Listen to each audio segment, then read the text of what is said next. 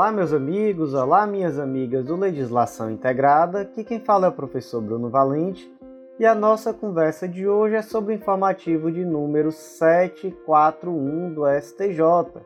Antes de começar, aquele convite especial para você que ainda não se inscreveu no canal, seja no Spotify, Deezer, Apple Podcasts, Google Podcasts ou mesmo no YouTube, e também para você ativar o sininho para ficar sabendo das notificações. Por último, aquele convite para você que ainda não nos segue no Instagram, arroba legislação integrada, onde também postamos novidades diariamente. Então, sem mais delongas, vamos para o primeiro julgado do dia. O primeiro julgado do dia foi inserido no Código Civil e a tese fixada no IAC tema 12. É o tema 12 de incidentes de assunção de competência. A tese ficou da seguinte forma: A. É presumido, em regra, o rateio em partes iguais do numerário mantido em conta corrente conjunta solidária, quando inexistente previsão legal ou contratual de responsabilidade solidária dos correntistas pelo pagamento de dívida imputada a um deles. B. Não é possível a penhora da integralidade do saldo existente em conta conjunta solidária no âmbito de execução movida por pessoa física ou jurídica diante da instituição financeira mantenedora, sendo franqueada aos cotitulares e ao exequente a oportunidade de demonstrar os valores que integram o patrimônio de cada um, a fim de afastar a presunção relativa de rateio. Gente, aqui é aquela tal da conta conjunta. Imagina, você é casado, você e sua esposa têm uma conta conjunta no banco. E aí, imagina, por exemplo, que um dos dois tem uma determinada dívida. Vamos lá, por um exemplo. João e Maria são casados, possuem conta conjunta. João tem uma dívida com Pedro. E aí Pedro propôs uma ação, e aí nessa ação foi determinada a penhora de valores na conta solidária, na conta corrente de natureza conjunta, na conta conjunta. E aí, é possível que se determine que a totalidade desses valores seja penhorada para saldar essa dívida. Então, por exemplo, suponha que tem 10 mil reais na conta e que a dívida é de 10 mil reais também. É possível que se penhore todos os, os valores da conta para saldar essa dívida? E aí, gente, não é possível. E aí vamos, vamos por partes. Em primeiro lugar, se a conta corrente é conjunta solidária, se pressupõe de início que metade dos valores é de um, então metade dos valores é de João e metade dos valores é de Maria, 5 mil a 5 mil. Se essa dívida de João for por algum motivo uma dívida que Maria é devedora solidária, aí a história muda. Então no contrato prevê a solidariedade, ou então por decorrência de lei é uma dívida em que Maria é solidária aí de fato é possível a penhora de todos os valores. Senão, há uma presunção de que metade ali pertence a Maria e metade pertence a João. Esse é o primeiro ponto a ser destacado.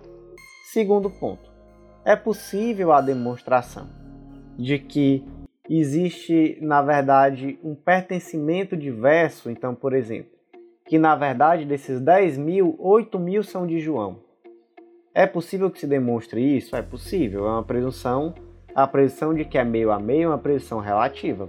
Agora, de quem é o ônus de demonstrar que esse dinheiro, na verdade, pertence ou em sua integralidade a João, ou então na maior parte a João? É do exequente. Então, se o exequente demonstrar que não, esse valor é todo de João, aí tudo bem. Se ele não demonstrar, não se pode conferir esse ônus a o executado. Então, João não pode ser obrigado a demonstrar que os valores são integrais de Maria, enfim.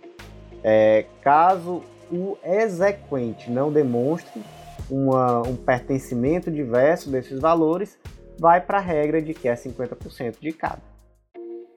Próximo julgado do dia inserido no Código Civil e o destaque ficou da seguinte forma: nos contratos de seguro, o valor da indenização a ser recebido na hipótese de ocorrência do evento segurado é estabelecido previamente no contrato e por isso não há guarda de prêmios. Gente, temos aqui, por exemplo, um contrato de seguro de vida. E aí esse contrato de seguro de vida, ele prevê uma indenização caso ocorra, por exemplo, um evento morte, um evento invalidez permanente, um evento invalidez parcial. E aí toda todo mês o indivíduo que é segurado, ele paga um determinado valor à seguradora. Como é o nome desse valor? O nome desse valor é prêmio. Isso é meio contraintuitivo, né? A gente acha que é a gente que recebe o prêmio. Não.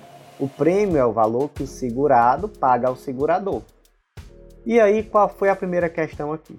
Era a dúvida se existia um dever dessa seguradora de guardar os prêmios. Para quê? Para assegurar o pagamento da indenização. E a resposta é negativa, não há.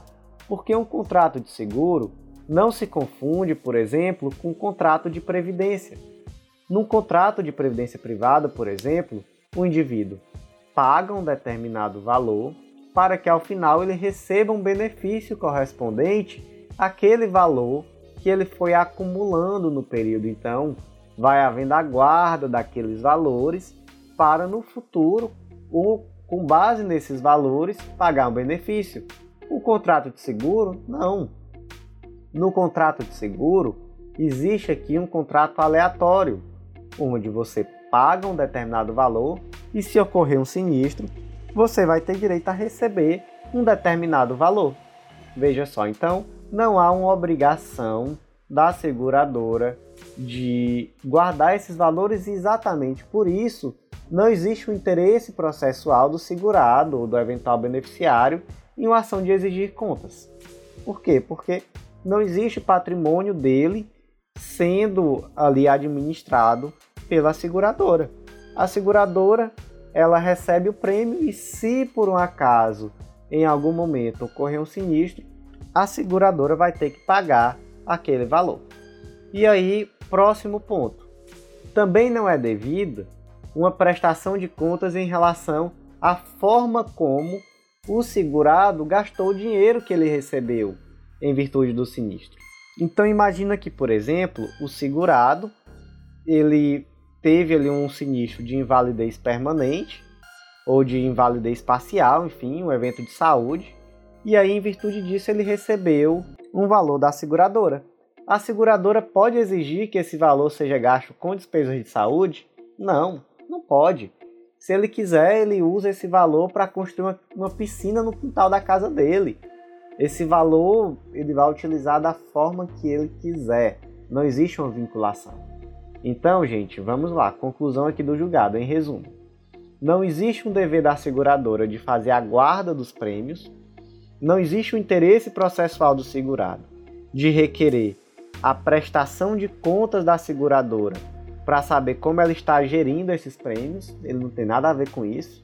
E a seguradora também não tem nada a ver, então não existe a possibilidade dela também entrar com ação de prestação de contas em face do segurado para saber como ele gastou o dinheiro que ele recebeu em virtude de um sinistro. Ele também gasta como ele quiser. Próximo julgado do dia, inserido na Constituição Federal, e o destaque ficou da seguinte forma: a lesão ou ameaça a direito aptas a ensejar necessidade de manifestação judiciária do Estado se caracterizam em demandas de cobrança do seguro DPVAT, salvo exceções particulares após o prévio requerimento administrativo, consoante a aplicação analógica do entendimento firmado pelo STJ no RE 631-240, julgado em repercussão geral. Gente, esse julgado foi inserido no artigo 5 inciso 35 da Constituição, que determina que a lei não excluirá da apreciação do Poder Judiciário lesão ou ameaça a direito. E aí, gente, em primeiro lugar, o DPVAT ele não é uma modalidade de seguro previdenciário, apesar dessa aplicação analógica do entendimento firmado no RE 631-240, que tratava sobre a necessidade de postulação administrativa antes da propositura de ações em face do INSS. Entretanto, por se tratar de uma situação semelhante, foi feita essa aplicação analógica. E aqui se destaca, sobretudo, que é possível sim o estabelecimento de condições para o exercício da postulação perante o judiciário.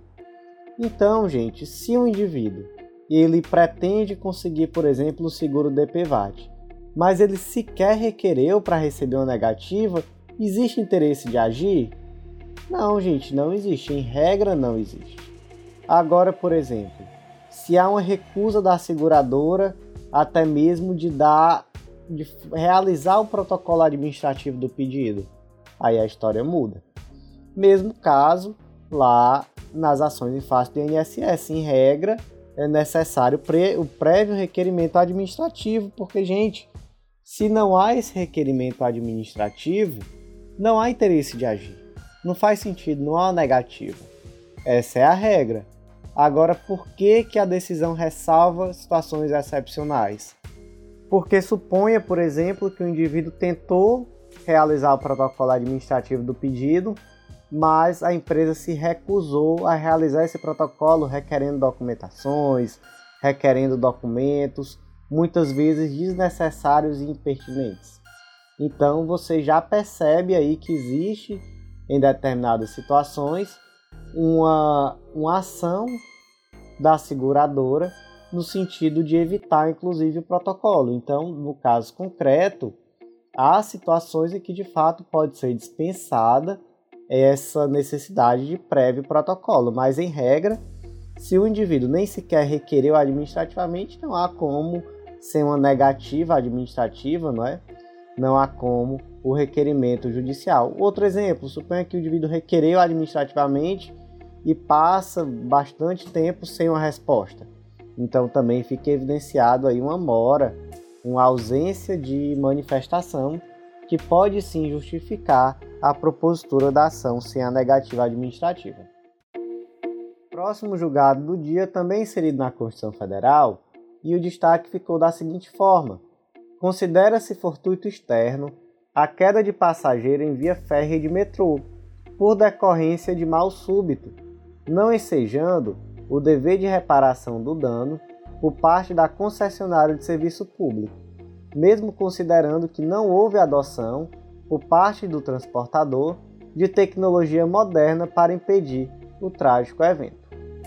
Gente, a situação aqui foi a seguinte: a passageira ela estava em pé na estação do metrô e quando o metrô veio passando, ela de repente teve um mal súbito e caiu e de fato caiu na, na plataforma e foi atropelada pelo metrô. Então ela veio a falecer em virtude desse mal súbito, que foi uma convulsão por epilepsia, naquele caso concreto. E aí essa passageira, ela, ou melhor, a família dela propôs uma ação requerendo indenização do Estado por afirmar que houve ali uma falha na prestação do serviço. E dentre os argumentos, um deles foi o de que, se a concessionária do metrô utilizasse o sistema de portas de plataforma, não haveria ali acontecido esse trágico acidente. Porque nesse sistema, onde há portas na plataforma e elas só abrem quando o metrô chega, não há o risco do indivíduo cair nos trilhos do trem. E além disso, requereu-se a aplicação da tese repetitiva 517 do STJ, que trata exatamente sobre a responsabilização da concessionária acerca daquelas, daquelas situações em que há acidentes nas vias férreas. E aí, dentre outros pontos, né, nessa decisão, ou melhor, nessa tese repetitiva, se decidiu que há uma obrigação de indenizar salvo a comprovação de culpa exclusiva da vítima. E até se cita algumas situações, por exemplo, onde não se evita, onde não se toma nenhuma atitude para cercar a via, para evitar a abertura de passagens clandestinas, etc. Acontece que o STJ entendeu que esse caso específico, onde, onde a passageira teve um ataque epilético e caiu, não a, não encontra paralelo com a tese repetitiva tema 517 e entendeu também que o simples fato da concessionária não utilizar o sistema de portas de plataforma, que é um sistema bem mais moderno e bem mais seguro, naturalmente, mas o simples fato de utilizar uma tecnologia menos moderna não torna o, o serviço prestado um serviço impróprio. Então, não há defeito na prestação do serviço em virtude da existência de uma tecnologia mais moderna não utilizada. Isso, inclusive, é o que diz o artigo 14, parágrafo 1 do CDC. Então, nesse caso específico, se entendeu que aconteceu ali um verdadeiro caso fortuito e um fortuito externo, né, um fortuito que não guarda relação com a prestação do serviço público em questão. Foi realmente uma situação em que o passageiro teve um mal súbito, algo que estava totalmente fora do controle da concessionária e que a concessionária ela tomava as providências necessárias. Então, havia ali aquela linha amarela no metrô, onde o indivíduo não pode ficar após aquela linha aguardando, ela tem que tomar uma certa distância.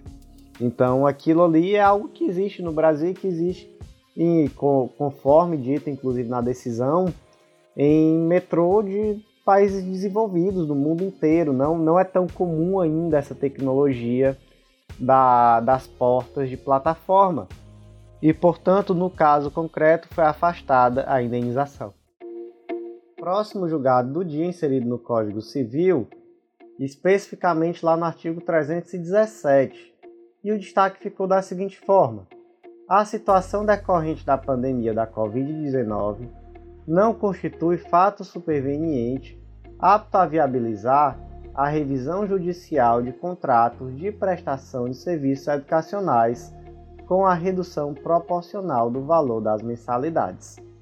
Gente, no início da pandemia, especialmente nos períodos de lockdown, foi muito comum, inclusive leis estaduais que exigiam uma revisão contratual daqueles contratos de prestação de serviços escolares além, claro, de tentativas individuais de renegociação dos valores das escolas, até porque muitas crianças ficaram afastadas da escola, houve um deslocamento para o ensino telepresencial, né, o ensino à distância, e tudo isso né, também somado a uma perda de renda muito, muito forte que aconteceu em muitas famílias brasileiras. Isso é um fato é, toda a crise social que veio junto com a pandemia Covid-19.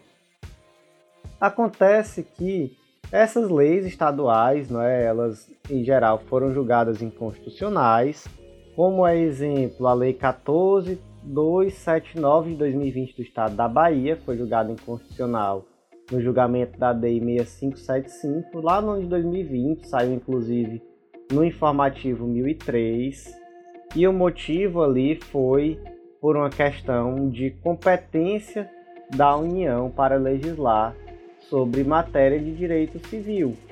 Então, lá no artigo 22, inciso 1, determina-se que a competência para legislar sobre direito civil é privativa da União e o Estado não poderia estar, portanto, tratando de uma matéria de direito contratual, que é, portanto, a matéria de direito civil. Acontece que, mesmo sem se tratar de leis estaduais que permitam esse tipo de revisão contratual, é possível, dentro daquilo que prevê tanto o Código Civil quanto o Código de Defesa do Consumidor, a propositura de ações revisionais. E aí essas ações elas vão ter com base três teorias. Ou a teoria da base objetiva do contrato, que está lá no artigo 6 inciso 5 do CDC, a teoria da imprevisão, lá no artigo 317 do Código Civil, ou a teoria da onerosidade excessiva, lá no artigo 478 do Código Civil. E esse julgado aqui, ele vai dizer respeito exatamente à possibilidade ou não de revisão contratual, ou seja, de uma ação revisional em face de uma escola, requerendo a redução do valor da mensalidade em virtude da pandemia. E aí todo julgado foi analisado à luz da teoria da imprevisão, que é a teoria que está lá no artigo 317 do Código Civil. Vamos ler esse artigo. Quando, por motivos imprevisíveis, sobrevier a desproporção manifesta entre o valor da prestação devida e o do momento de sua execução, poderá o juiz corrigi-lo a pedido da parte, de modo que assegure, quando possível, o valor real da prestação. Gente, a teoria da imprevisão, então, ele traz a necessidade de motivos imprevisíveis. A pandemia Covid-19 era um motivo imprevisível. Sim, imprevisível. Mas ela exige ainda uma manifesta desproporção. E é aqui que entra o ponto-chave desse julgado. Existia uma manifesta desproporção entre o valor das mensalidades escolares, entre aquilo que foi acordado antes da pandemia e aquilo que estava sendo cobrado após a pandemia ou durante ali o período de pandemia. E aí o STJ entendeu que não, não existia ali uma onerosidade excessiva ou mesmo uma vantagem extrema a uma das partes. E portanto se rechaçou aquele argumento de que a ausência de aulas presenciais trouxe uma, um ganho financeiro para as escolas, já que não havia dados, não existiam, não existem dados que demonstrem isso. Há tão somente retórica. E na verdade, o que se viu foi a necessidade de aparelhamento tecnológico dessas escolas. Então, eventual ganho financeiro decorrente do fechamento das escolas acabou sendo acabou sendo diluído na necessidade de investimento. E outro ponto que eu até não vi no julgado, mas que também foi uma realidade, foi que muitas escolas perderam alunos. Então, principalmente na, na educação infantil, na minha família mesmo, a grande maioria dos meus primos pequenos saíram, foram retirados da escola, porque enfim estavam em casa, passaram ali um bom tempo sem ter aula, depois começou a aula online e não estava rendendo tanto, eram crianças pequenas, os pais estavam em casa, não estavam trabalhando, então não havia necessidade de escola naquele período. Então assim, isso acabou trazendo prejuízo para a escola, sem falar na inadimplência. Então, não pareceu, né, não, isso falando não agora necessariamente do julgado em si, mas da, da realidade vista, né, sob a minha ótica, não parecia existir de fato uma desproporção. Houve sim redução de gastos, com certeza, em virtude da, das aulas presenciais não estarem acontecendo, mas por outro lado, aumentou a inadimplência, perdeu-se alunos, houve necessidade de investimentos em ferramentas tecnológicas. Então, assim, manifesta desproporção, realmente o STJ entendeu que não existiu. Então, não havia base para a revisão contratual com base na teoria da imprevisão, que foi a teoria em que todo, todo esse julgado se baseou. Teoria da imprevisão prevista no artigo 317. Então, portanto, se entendeu que a pandemia Covid-19 não é um fato superveniente apto a viabilizar essa revisão judicial do valor das mensalidades escolares no período de pandemia. Próximo julgado do dia inserido no Código Civil e o destaque ficou da seguinte forma: nos contratos de mútuo celebrados pelas entidades fechadas de previdência complementar com seus beneficiários, é ilegítima a cobrança de juros remuneratórios acima do limite legal, autorizada a capitalização de juros somente na periodicidade anual, desde que pactuada após o Código Civil de 2002. Gente, em primeiro lugar, qual a diferença de uma entidade de previdência fechada para uma entidade de previdência aberta? A entidade de previdência aberta é aquela que qualquer indivíduo pode chegar lá e contratar. Então, por exemplo, qualquer pessoa pode fazer uma previdência privada no Brasil Prev, ligado ao Banco do Brasil, previdência privada do Itaú, do Banco Inter, e etc. Quantas previdências privadas por aí abertas existem? Por outro lado, a entidade de previdência privada fechada ela é limitada a determinada categoria de indivíduos. Então, por exemplo, entidade de previdência fechada dos trabalhadores da Petrobras, entidade de previdência privada fechada dos servidores públicos do Tribunal de Justiça do Estado do Ceará. Normalmente são aquela, é a chamada entidade de previdência complementar. Então veja só, ela não está no mercado, ela não visa lucro, ao contrário do que acontece com a entidade de previdência privada aberta, inclusive em relação à entidade de previdência privada fechada, não se aplica o Código de Defesa do Consumidor. Já a entidade aberta se aplica. Esse é o primeiro ponto. Agora, segundo ponto, em relação à aplicação de juros. O Código Civil de 2002 ele traz uma limitação à aplicação de juros, a impossibilidade de cobrar juros com capitalização inferior à anual e há também um limite que hoje se interpreta que esse limite é de 1% ao mês. Então, a taxa de juros remuneratórios entre particulares ou pessoas jurídicas, ele é de 1% no máximo, com capitalização anual. Acontece que esse limite ele não se aplica a instituições financeiras, em relação às quais, inclusive, a lei da usura não vai ter aplicação em relação a essa limitação. Então a instituição financeira ela pode cobrar juros maiores, ela pode cobrar uma capitalização em período menor, capitalização semanal, diária, etc. E aí vem a questão. E uma entidade de previdência privada, quando ela vai atuar realizando empréstimos, em relação a ela é aplicada a limitação? Aí depende.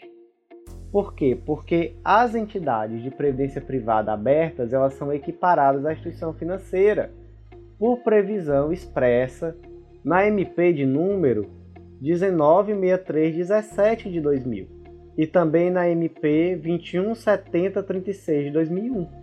Então, a entidade de previdência privada aberta ela se equipara à instituição financeira, podendo cobrar juros acima daquilo que está previsto no Código Civil e na Lei da Usura.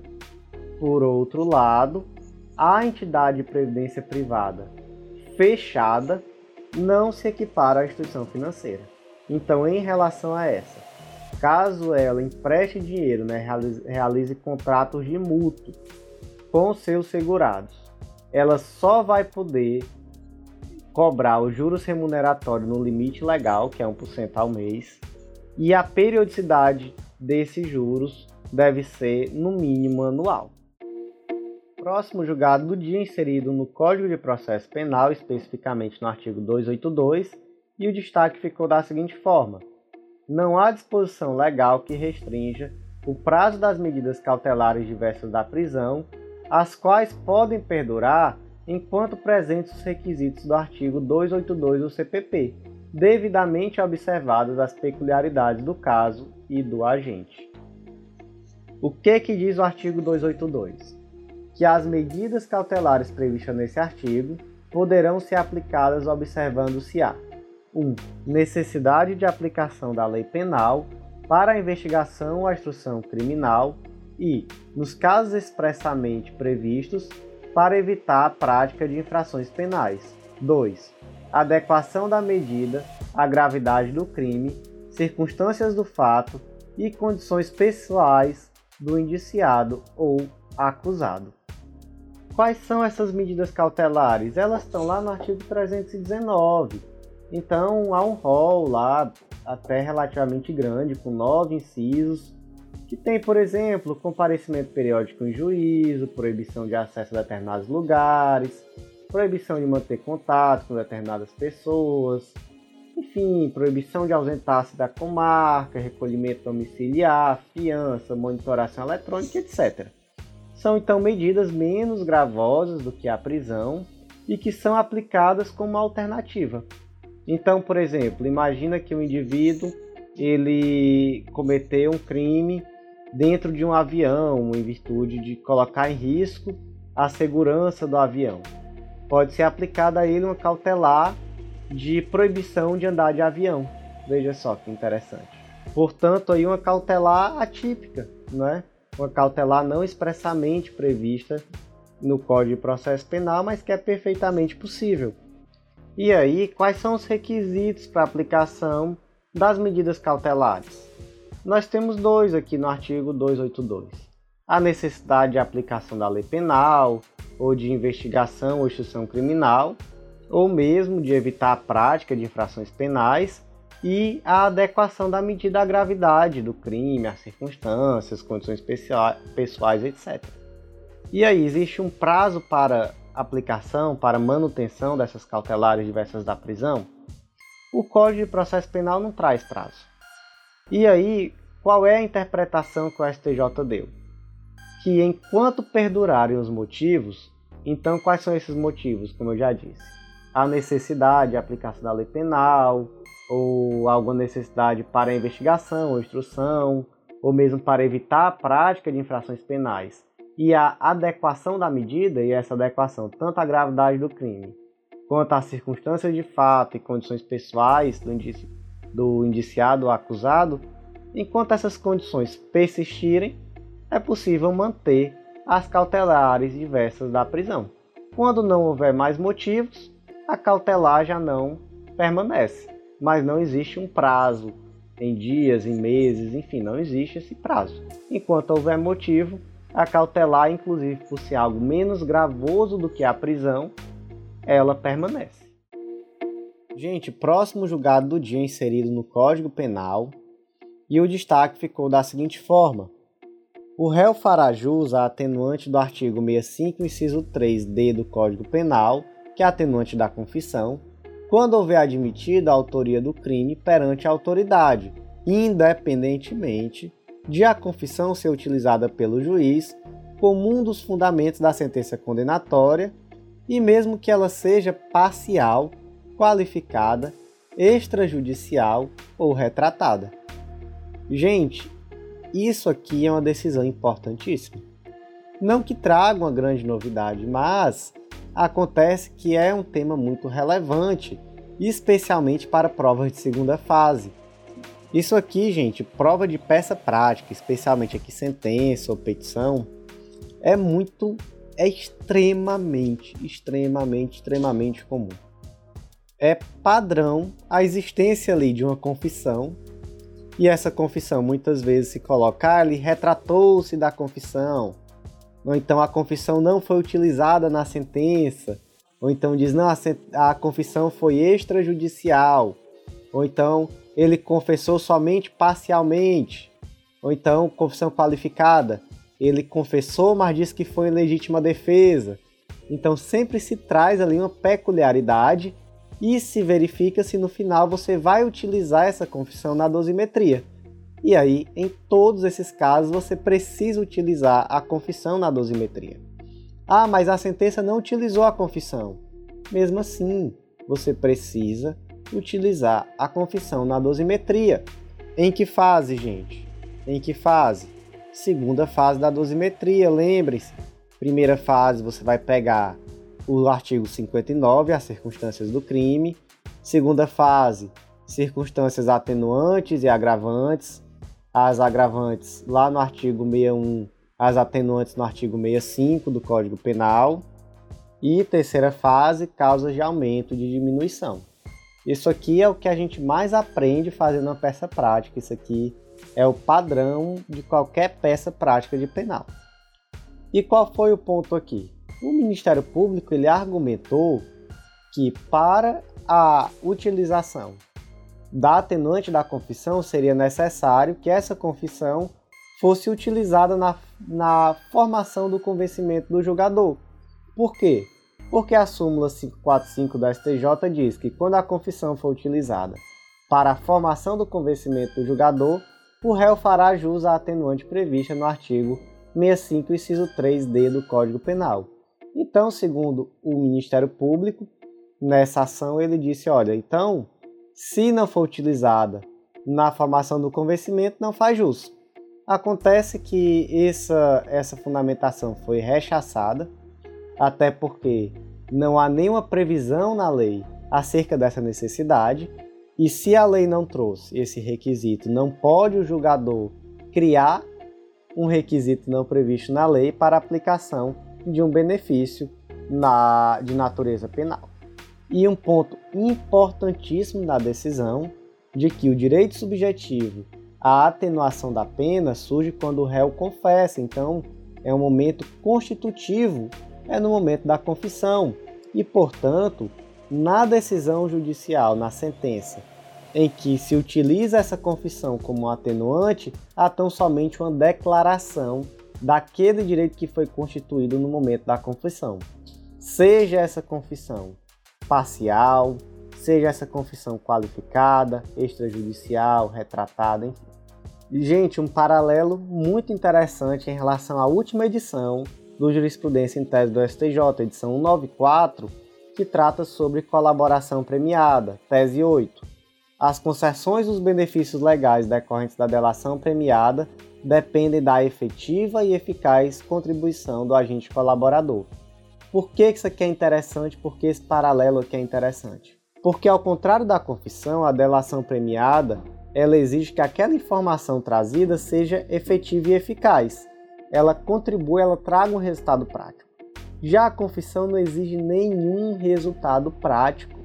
Confessor tem atenuante. Confessor, atenuante da segunda fase da dosimetria.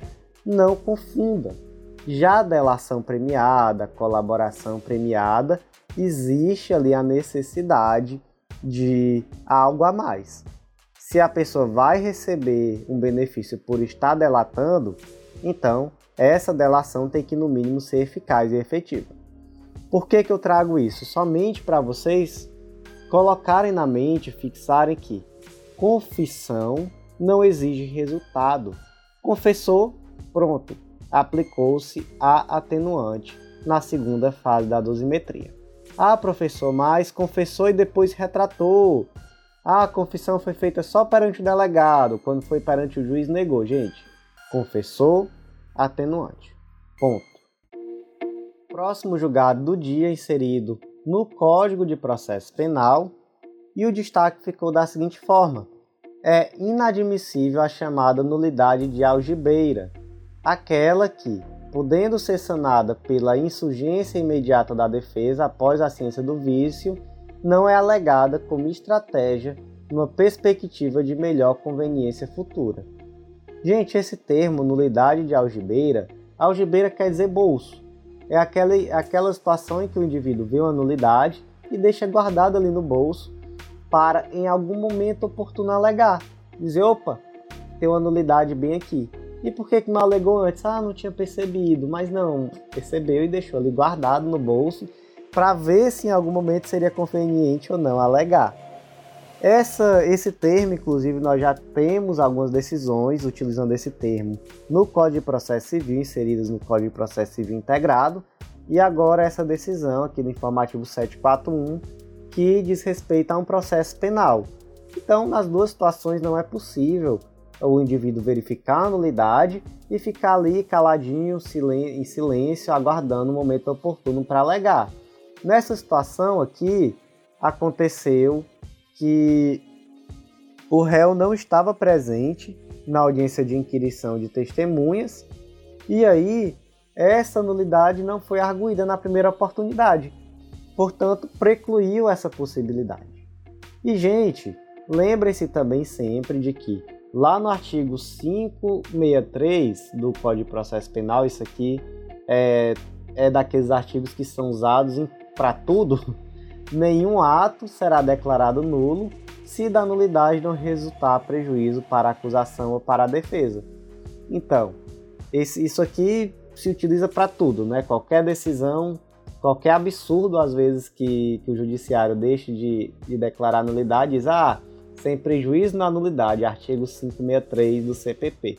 Mas aqui nesse caso, da nulidade de algibeira, esse artigo é muito bem aplicado, porque, poxa, você viu a nulidade e não arguiu. Então, como é que você quer me dizer agora que tem prejuízo?